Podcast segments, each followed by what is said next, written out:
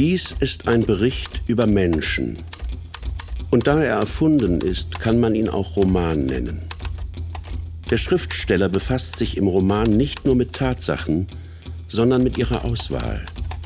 Er erfindet eine neue Wahrheit, die nur in der Wirklichkeit seines Buches wahr ist. Das heißt, er verdeckt einiges, entblößt anderes, beleuchtet es, um so die Wirkung zu erzielen, die er beabsichtigt.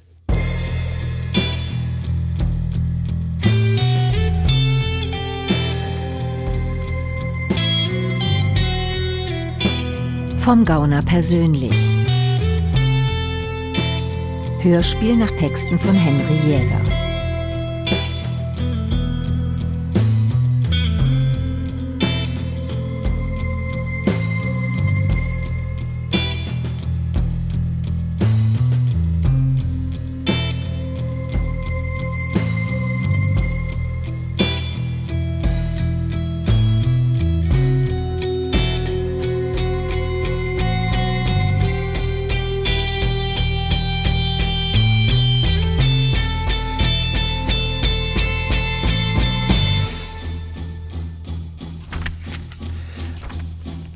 Kapitel 5 Der Club.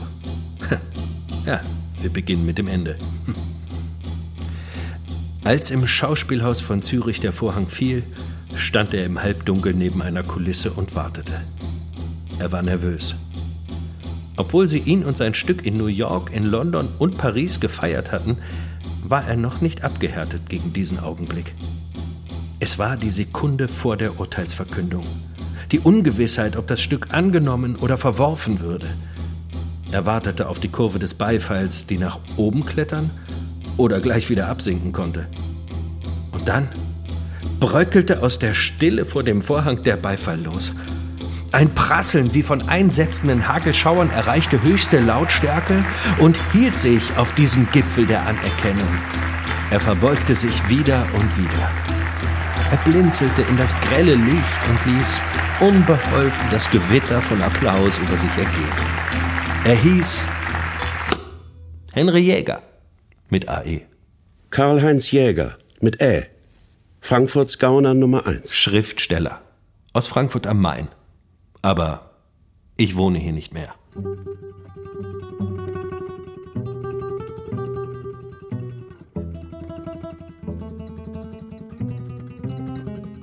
Ich habe eine Gruppe von Menschen bewusst ausgewählt, habe sie im Club zusammengefasst und sie in Verbania angesiedelt.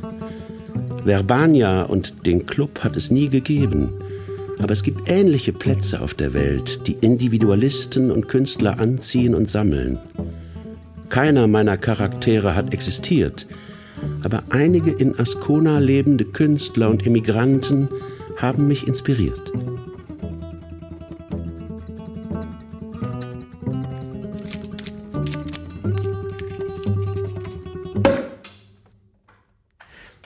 Eigentlich bin ich genauso wie die anderen. Ich habe nur nachgedacht. Wenn man einmal damit angefangen hat, kann man nicht mehr aufhören. Ich erzähle Geschichten. Ereignisse, die Menschen zugestoßen sind oder zustoßen könnten. Verbania ist ein Zustand, den ich darstellen wollte. Menschen auf der Suche nach dem Paradies. Der Inhalt des Buches ist die Beschreibung einer verzweifelten Suche. Mit der Tatsache, dass sie leben, verbinden meine Menschen das Recht auf Glück. Nur wenige erreichen ihr Paradies. Jedenfalls werde ich versuchen, hier mein zweites Stück zu schreiben. Wissen Sie, hier in Verbania ist alles anders. Hier ist man fern von allem, was einen aufregen könnte. Natürlich weiß man, dass auch hier die Menschen ihre Schwächen haben, aber man übersieht die Schwächen.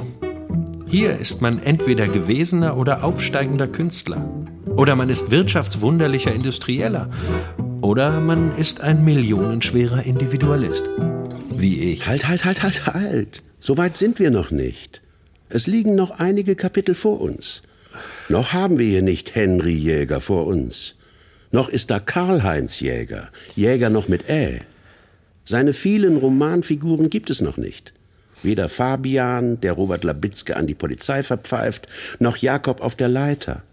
Noch nennt er sich nur so, wenn er nachts unterwegs ist. Zu Romanfiguren sind diese Namen noch nicht geworden. Ist ja gut. Kapitel 1 Die Jägerbande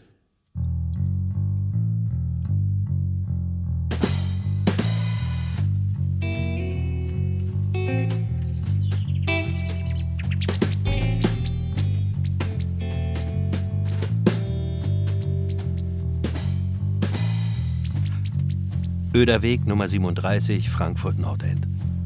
Es ist der 31. Dezember 1954, 7 Uhr in der Früh.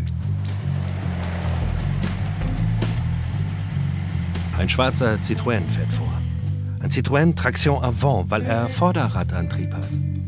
Die ideale Gangsterlimousine. Tiefe Straßenlage, der Schwerpunkt in der Mitte. Sechs Zylinder, 77 PS, über 130 Stundenkilometer schnell. Viel schneller als die Polizei mit ihren VW Käfern.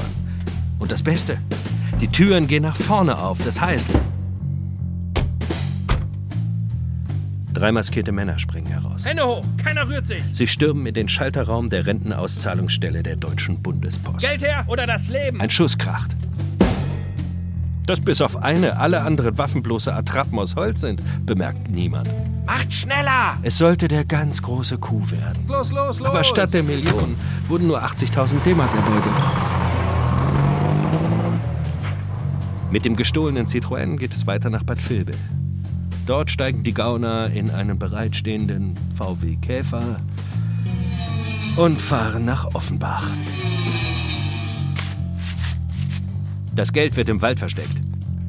Wir müssen uns jetzt erstmal bedeckt halten, nicht auffallen, nicht übermäßig viel Geld ausgeben. Ruhig verhalten.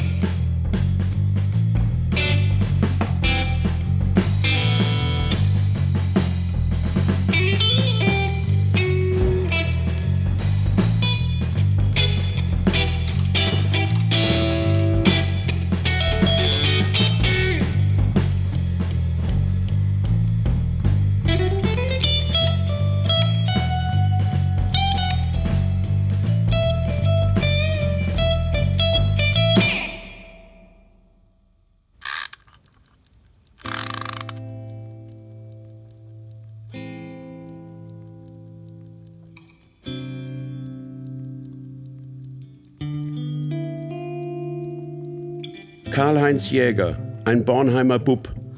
Mit 15 Jahren Opfer eines, wie er es nennt, staatlichen Verbrechens. Als Flakhelfer wird er in den Krieg geschickt.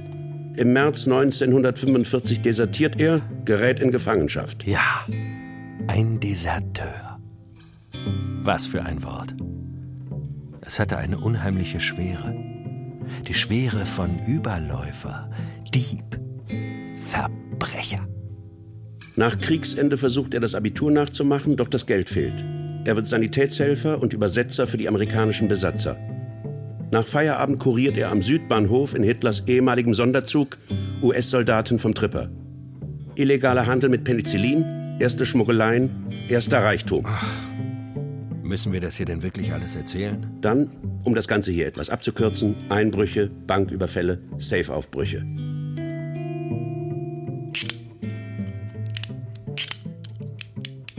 Verhaftet am 2. Mai 1955. Geständnis nach fünf Monaten Untersuchungshaft.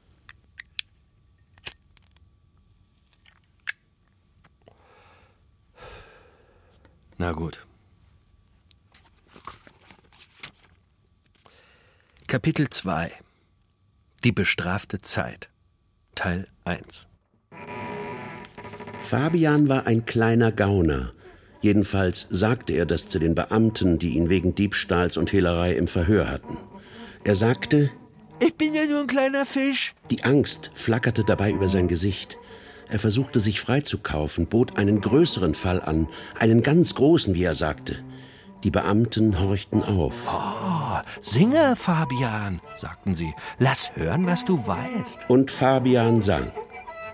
Er verstrickte sich zwar noch tiefer in eigene Sünden, denn an einigen Beutezügen war er beteiligt gewesen. Dieser Idiot. Aber er glaubte den Beamten, die ihm zusicherten, sie würden sich für ihn einsetzen. Ein offenes Geständnis. Nur das kann dich retten, Fabian, sagten sie. Und Fabian war offen. Fabian ließ uns alle auffliegen.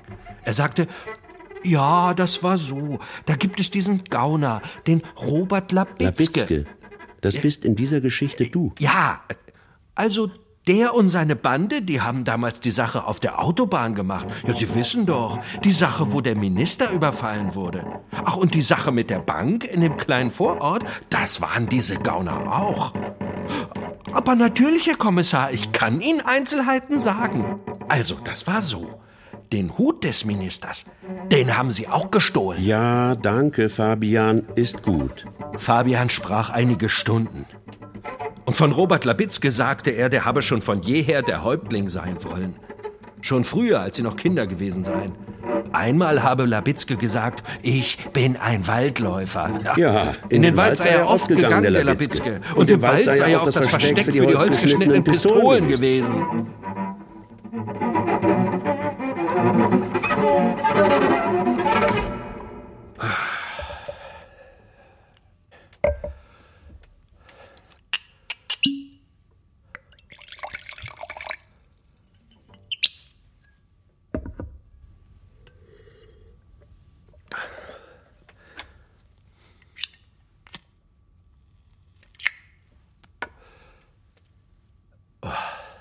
Kapitel 2 Die bestrafte Zeit Teil 2 Der Prozess gegen uns dauerte vier Tage.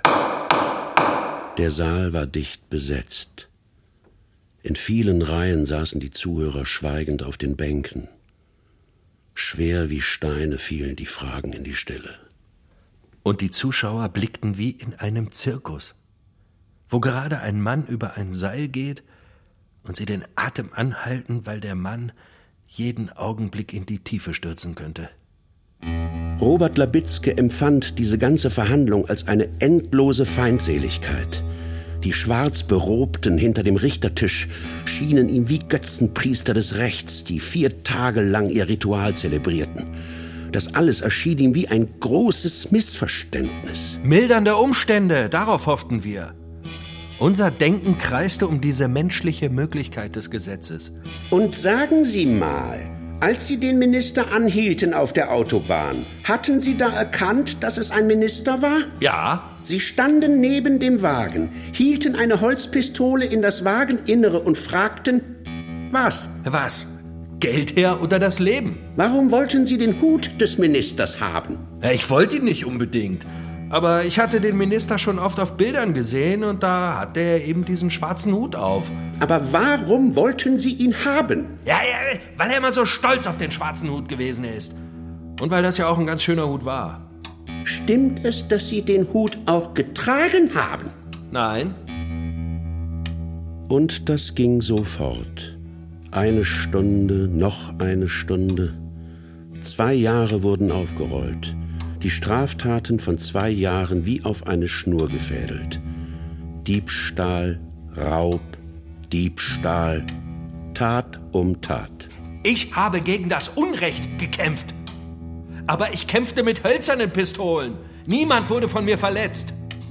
Das war am vierten Tag, jenem Tag, an dem schließlich der Staatsanwalt seine Anklage in den Saal schmetterte, die er mit weit ausholenden Gesten unterstrich. Es handelt sich um gefährliche Subjekte, die mit äußerster Raffinesse vorgegangen sind. Gewiss, Menschen sind nicht zu Schaden gekommen, aber Aber Ja, aber, aber was? Und danach folgte der Antrag auf eine geradezu absurd hohe Strafe. Und danach setzte sich der Staatsanwalt wieder auf seinen Platz, dabei in die Runde blickend, überzeugt von sich und dem Sieg der Gerechtigkeit, als deren Verkörperung er sich von jeher gefühlt hatte. Ein jederzeit williger Diener des Staates. Dann die beiden Anwälte. Dialektische Streiter ohne Hoffnung, doch gewillt, Menschliches hervorzukehren, zu erklären, zu mildern, abzuschwächen mit den Mitteln der Rhetorik, des kunstvoll aufgebauten Plädoyers. Herkunft, Entwicklung, die ungünstigen Umstände, die Hintergründe des Verbrechens. Der Vaterlose, der Mutterlose, der fehlgeleitete Freund eines Fehlgeleiteten. Und wo bleiben die großen Vorbilder dieser erwerbsbewussten Gesellschaft? Und dann ein wenig Erbarmen, ein wenig Mitleid. Aber dann kam die Stunde des Angeklagten. Er hatte gewusst, dass er nur noch einmal würde reden dürfen, dass danach Schweigen käme.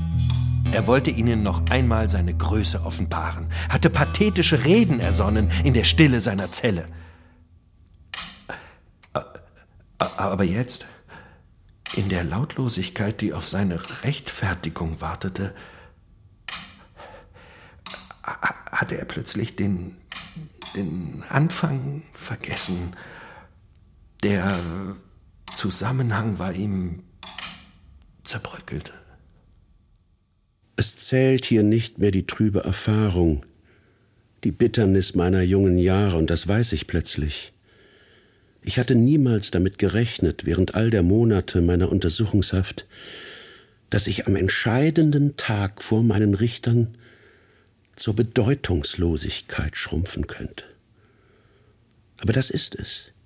Hier in der Kathedrale des Gesetzes werden die Entschuldigungen, die Rechtfertigungen Tack. bedeutungslos.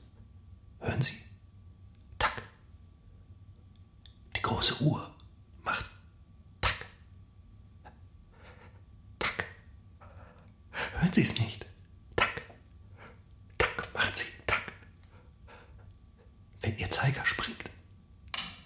Verurteilt im September 1956 zu zwölf Jahren Zuchthaus davon zweieinhalb Jahre in Isolations- und Schweigehaft.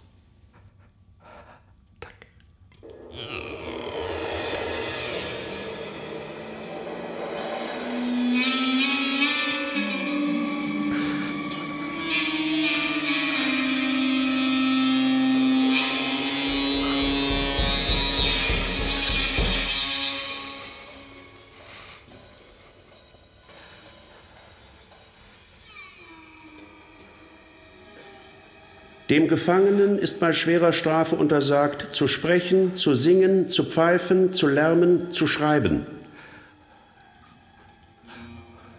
Und was verdiene ich beim Tütenkleben?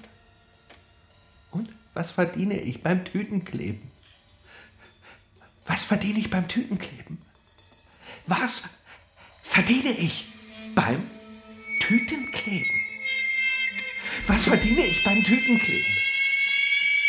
Was verdiene ich beim Tütenkleben? Was verdiene ich beim Tütenkleben? Was verdiene ich beim Tütenkleben? Zehn Pfennig im Anfang, dann kriegst du 20, dann 30. Darauf bleibst du lange stehen. Höher kommst du nur, wenn du schuftest wie ein Irrsinniger. Und es gibt hier etliche Irrsinnige. Nach deren Arbeitsleistung wird die Norm festgelegt. Labitzke, du musst hier in der Eintönigkeit auch mal rauchen, sonst wirst du verrückt.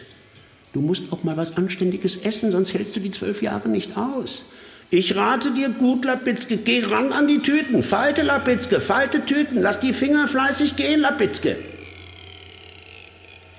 Ha, zwölf Jahre. Noch jetzt zittern sie vor mir und vor meiner hölzernen Pistole. Ich war einer der Großen. Ich, ich hab ihnen gezeigt, dass ich nicht einverstanden bin. Unschlagbar war ich. Die Verräter, die haben mich auf dem Gewissen. Die Weichen, die Schlappen. Ich aber bin immer noch hart. Und noch härter werde ich zurückkommen. Ich werde planen. Bis ins Kleinste werde ich ihn vorbereiten, den großen Fischzug. Den größten, der jemals über die Bühne ging. Denn ich komme zurück. Man wird von mir sprechen. Ich werde. Ich werde. Ja, ich werde. Abgelehnt.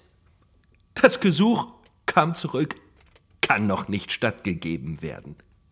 Die innere Reife und Festigkeit muss noch gefestigt werden oder so.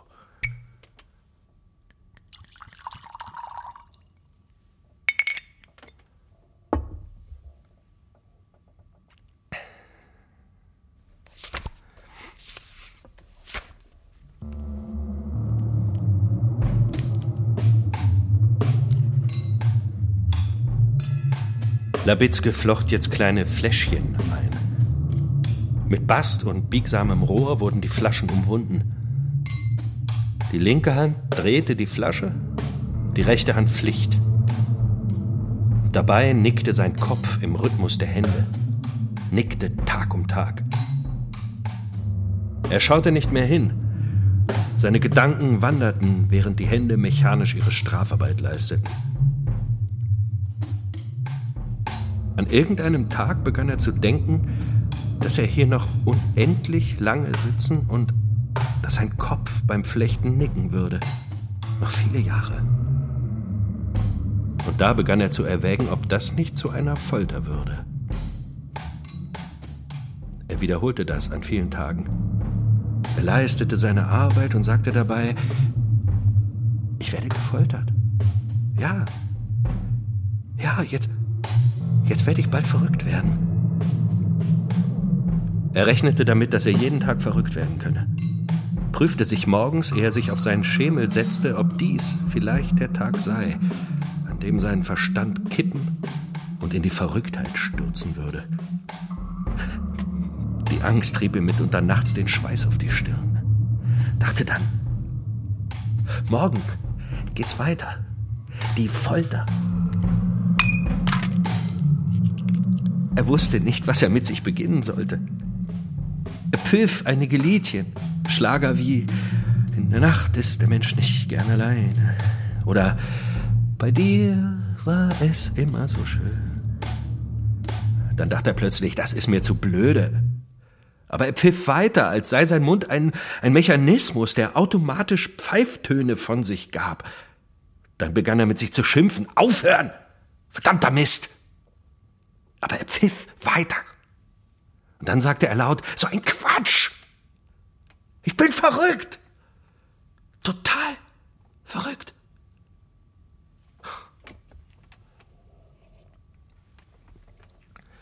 Aber ich weiß sowieso, dass die ganze Welt verrückt ist. Alles verrückt.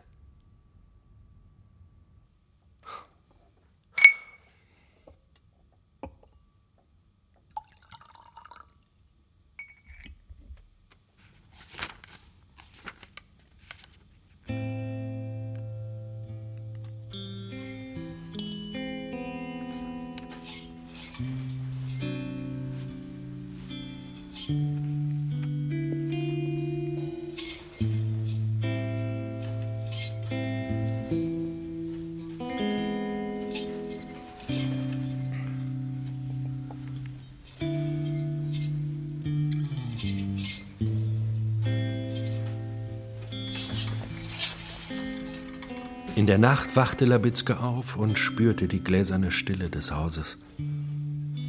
Für einen Augenblick hatte er das Gefühl, tief unter der Erde zu sein, begraben. Dann wieder war es, als sei er auf einem hohen Berg, unerreichbar für die Geräusche der Welt. Eine eigentümliche Unsicherheit befiel ihn, fast Angst für Sekunden die Unmöglichkeit, den eigenen Standort zu bestimmen. Robert Labitzke dachte an eine Bombe.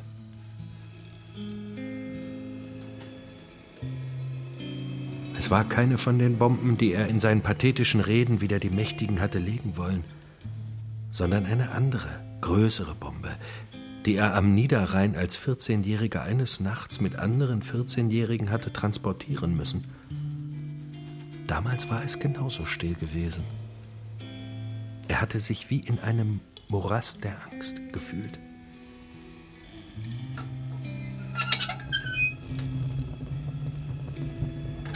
Auch in der Küche seiner Großmutter war es still gewesen. Aber dort gab es keine Angst. Nur die Kanarienvögel sangen manchmal. Einmal hatte sie solche gelben Kanarienvögel. Sie starben einer nach dem anderen, nachdem sie ihre Zeit abgesungen hatten. Sie hießen alle Hans. Es war immer der gleiche Vogel. Hans, Hans und Hans.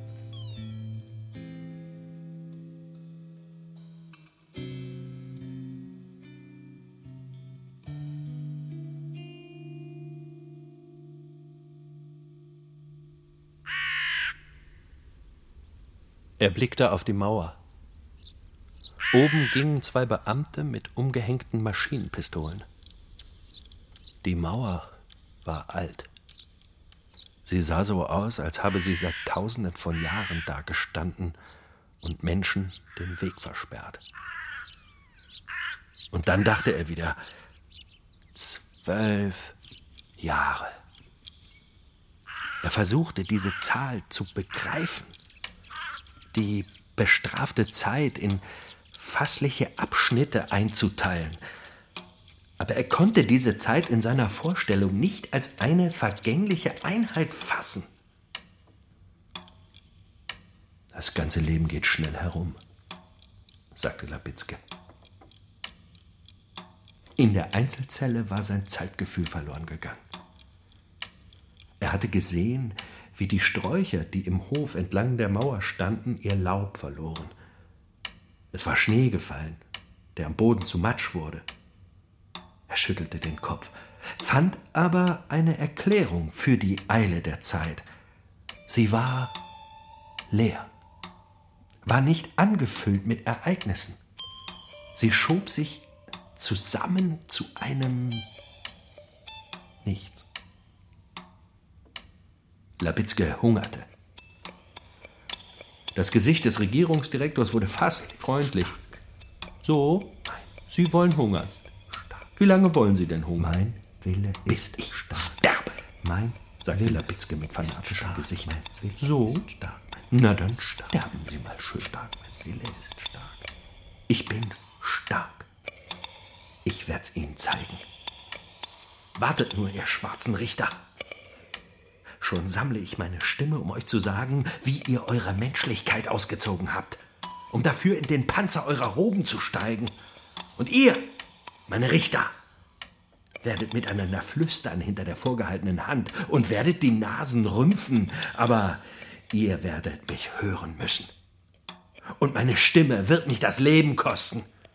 Ihr werdet das Urteil aussprechen, aber wenn ich tot bin, müsst ihr am Wege stehen und mich grüßen. Labitzke hungerte. Und während der Hunger in ihm wühlte, träumte er vom Essen. Er seufzte und holte tief Atem. Mein Wille ist mein stark. Wille ist stark. Mein Wille, mein Wille stark. ist mein Wille ist stark. Und das wiederholte er, bis es fast zu einer Beschwörung geworden war. Eine eintönige, aber wirksame Formel. Er war nun überzeugt, dass er einen unbesiegbaren Willen habe. Und hatte er nicht mit dieser Willensstärke schon allerlei zu Wege gebracht? Er erinnerte sich und ihm schien, das Einzige, das er durch Willensanstrengung nicht hatte bezwingen können, war seine Anfälligkeit für Schwindelgefühle. Von einem Turm hatte ich niemals in meinem Leben hinunterblicken können, ohne das Gefühl zu haben, ich werde in die Tiefe gezogen.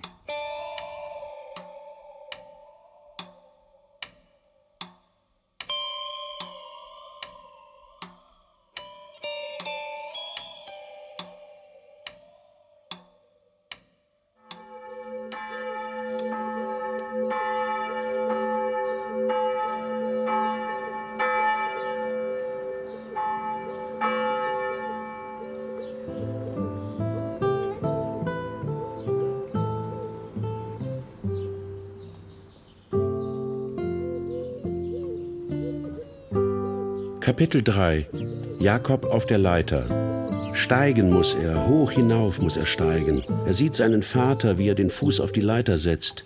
Er hat ihm nachgeschaut, hat gewartet, bis er von oben die Aufforderung hörte. Na komm schon! Und er machte es seinem Vater nach.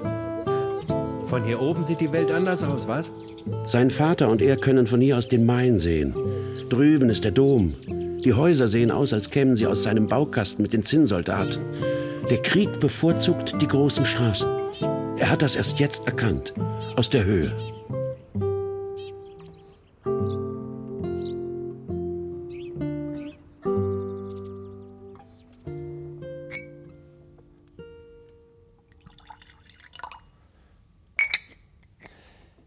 Wissen Sie, es ist die ungeheuerliche Vergeudung, die mich fassungslos macht. Ja, wenn man erkennt, was die Antriebe dieser Welt sind, und wenn man die Ideen derer sieht, die diese Welt beherrschen, und wenn man schließlich ihren Intelligenzgrad bedenkt, dann muss man ja fassungslos sein. Das Steinzeitprinzip herrscht in einer Welt, die doch eigentlich alle Möglichkeiten hat. Er horchte in die Stille des Hauses, legte sein Ohr an die Zellentür, um zu erfassen, was gerade jetzt in diesem Haus geschah. Er wollte Stimmen hören, die etwas aussprachen, die Mitteilungen machten. Aber er hörte nur undeutliche Wortfetzen, nichts Zusammenhängendes. Er trat wieder von der Tür zurück, musterte die Wände, an denen die Fremdheit auf ihn zuzuwachsen schien. Dann begann er zu singen. Gib sie wieder her, sonst wird dich der Jäger holen mit dem Schießgewehr. Sonst wird dich der Jäger holen mit dem Schießgewehr. Seine große lange Flinte schießt auf dich den Schrot, schießt auf dich den Schrot, dass dich färbt die rote Tinte und dann bist du tot. Dass dich färbt die rote Tinte und dann bist du tot. Liebes Füchslein, lass dir raten, sei doch nur kein Dieb, sei doch nur kein Dieb. Nimm, du brauchst nicht Gänsebraten mit der Maus vor Lieb. Er sang das Lied wieder einige Male gedankenverloren vor sich hin, bis er bemerkte, dass er sang. Nun ärgerte er sich über dieses Lied, das in seinen Gedanken zu hausen schien und völlig unaufgefordert über seine Lippen kam. Es war eines der wenigen Lieder, von denen er den vollen Text kannte. Wieder fiel ihm sein Großvater ein, der es ihn gelehrt hatte. Sein Großvater, an dessen Hand er die Wälder durchstreift hatte in der Nähe des Dorfes, das es jetzt nicht mehr gab. In dieses Dorf flohen Labitzkes Gedanken. Die Gänse hatten geschnattert, die Hähne geschrien, in den Ställen hatten die Kühe mit ihren Ketten geklirrt. Das war die glücklichste Zeit seines Lebens gewesen. Alles kaputt, dachte er. alles kaputt. Die Menschen, das Vieh und sogar die Steine. Und es wird niemals wieder aufgebaut. Damals hatte ich einen Hund, einen Großvater, eine Großmutter und zwei Freunde, viele Freunde. Wo die nur alle sind? Ob die noch leben? Irgendetwas muss doch noch da sein von damals. Kapitel 4 Nachruf auf ein Dutzend Gauner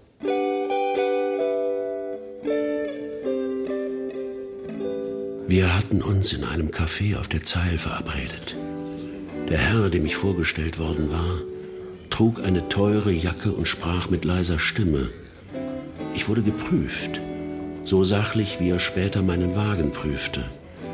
Er hatte gesagt, Einbrechen ist schwer. Es ist beinahe eine Kunst. Wohnungseinbrüche und solchen Dreck, das kann jeder machen. Aber eine richtige Arbeit will gelernt werden. Bei ihm lernte ich das Knacken von Geldschränken, verstand den Wert von Präzision und Akribie in Vorbereitung und Ausführung. Ich war bald besser als er und scharte meine eigene Gaunerbande um mich.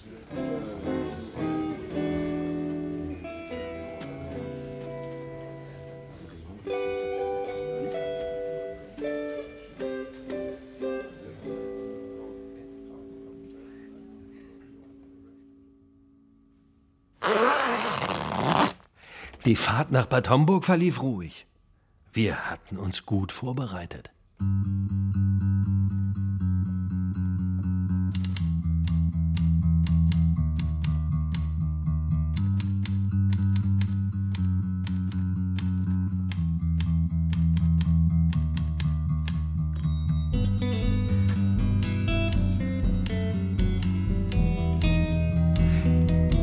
Das Schloss lag in einem Park, um den herum eine hohe Mauer gezogen war. Ja, wir glaubten, dass dort drin für eine Million Gold und Brillanten zu holen waren. Aus den Glastüren des großen Saals fielen Lichtstreifen in den Park. Drei oder vier weiße Katzen schlichen an uns vorüber und hinein in die Rosenhecken. Eine festliche Gesellschaft war im Saal versammelt. Unser Plan war, die Gästezimmer der Festgesellschaft zu plündern und einer unserer Informanten hatte uns auch noch von einem Safe berichtet. Ein echter Schatz sollte hier zu finden sein. Dicke Brieftaschen lagen in den Gästezimmern. Auf den Nachttischchen glänzte es. Wir nahmen alles mit. Von unten drang Musik zu uns herauf. Wir gingen leise von Zimmer zu Zimmer auf der Suche nach dem Safe. Doch plötzlich hörten wir Schritte die Treppe heraufpoltern, durch den Korridor, auf uns zu. Nichts wie weg! Wir zogen die Pistolen hervor, hielten uns Taschentücher vor die Gesichter und rannten los. Die Verfolger hinter uns her. Durch einen aberwitzigen Sprung vom Balkon hinein in die Rosenhecken gelang uns die Flucht. Wir schafften es, zu unserem Wagen zu gelangen und brausten davon. Tja, die Katzen hatten das Sicherheitspersonal auf uns aufmerksam gemacht. Das Seil, das wir an der Balkonbrüstung befestigt hatten, um in die Gästezimmer zu gelangen, hatte sich im Wind leicht bewegt. Da kam die erste Katze und setzte sich davor. Nachher kamen noch drei. Und da hockten die dann zu viert und fingen an zu miauen.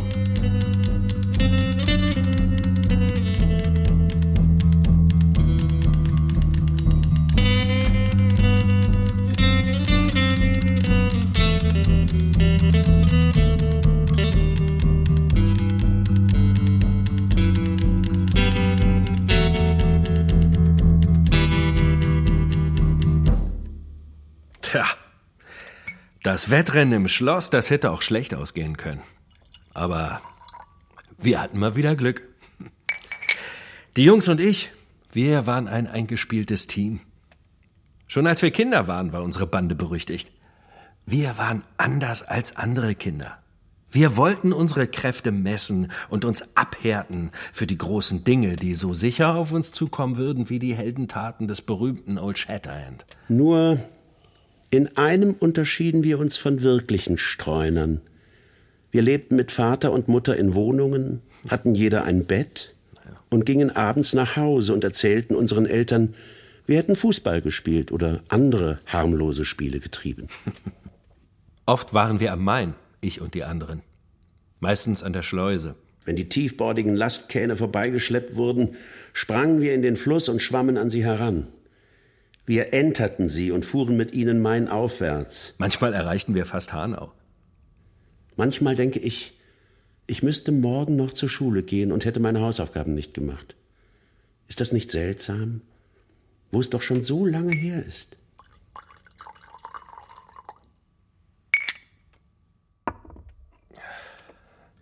Ihr müsst zugeben, es ist schwer, mit euch zu leben. Ich habe versucht, Frieden mit euch zu schließen. Und vielleicht ist es wahr. Vielleicht habe ich nicht sehr viel getaugt. Aber ich habe eine Menge versucht.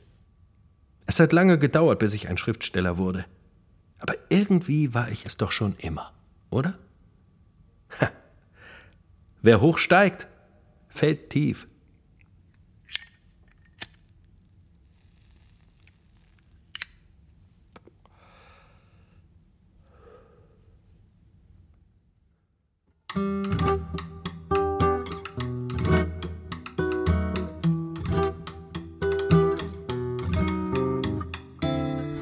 Vom Gauner persönlich. Hörspiel nach Texten von Henry Jäger. In einer Inszenierung von Martha Kottwitz. Uraufführung des Schauspiel Frankfurt 2020. Es sprachen Sebastian Reis und Michael Schütz.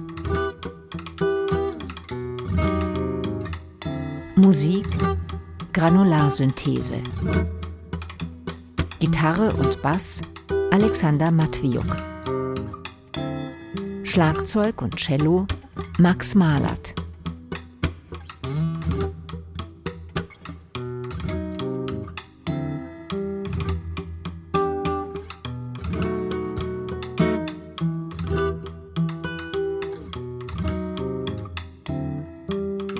Technik Alexander Kolb und Stefan Emrich.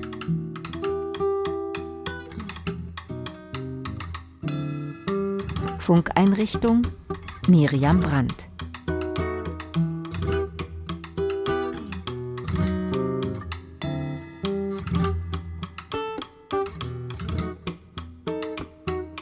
Redaktion Cordula Huth.